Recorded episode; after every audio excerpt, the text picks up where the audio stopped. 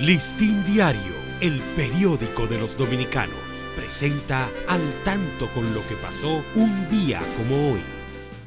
30 de enero de 1997, los gobiernos dominicano y venezolano firman un acuerdo de cooperación en materia de reforma y modernización del Estado, en el que se comprometen ejecutar y diseñar un programa de intercambio de información y de experiencia acerca de la reforma del Estado. Además, se logra la ampliación del pacto petrolero que mantiene con Venezuela dentro del acuerdo de San José, lo que le permitirá aumentar la la cuota de barriles diarios y un mayor flujo de financiamientos para proyectos energéticos.